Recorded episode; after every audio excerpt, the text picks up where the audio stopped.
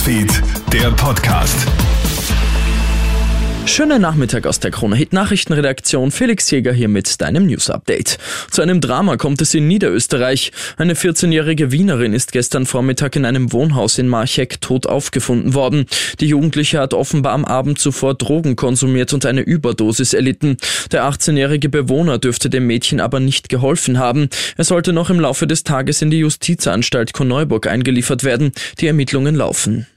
Jetzt ist es fix, es ist aus und vorbei. Franco Fodas Ära als ÖFB-Teamchef geht nach dem Schottland-Spiel morgen zu Ende. Das bestätigt der 55-jährige Deutsche heute auf einer Pressekonferenz. Sein Vertrag, der am 31. März ausläuft, wird nicht verlängert. Foda hat das Ziel WM am Ende relativ klar verfehlt. Ich übernehme die volle Verantwortung. Somit ist meine Trainertätigkeit nach dem morgigen Spiel beendet, so Foda. Nicht weniger als 50 Österreicherinnen und Österreicher befinden sich noch in der Ukraine und das mehr als einen Monat nach Beginn des Kriegs in der Ukraine. Die Mehrheit davon will nach eigenen Angaben nach wie vor in der Ukraine bleiben. Insgesamt 470 österreichische Staatsbürger konnten bisher seit Kriegsbeginn mit Unterstützung des Außenministeriums ausreisen.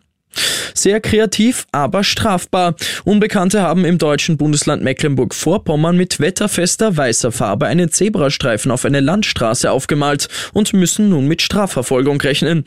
Bei genauem Hinsehen sei die etwas laienhafte Ausführung zu erkennen, so die Polizei. Hintergrund, in der Nähe befindet sich eine Schule und besorgte Anrainer haben vom zuständigen Amt seit langem einen Fußgängerüberweg gefordert. Das Strafmaß für so eigenmächtige Delikte liegt bei einer Geldstrafe oder Freiheitsstrafe bis zu fünf Jahren. Ich wünsche dir noch einen schönen Nachmittag.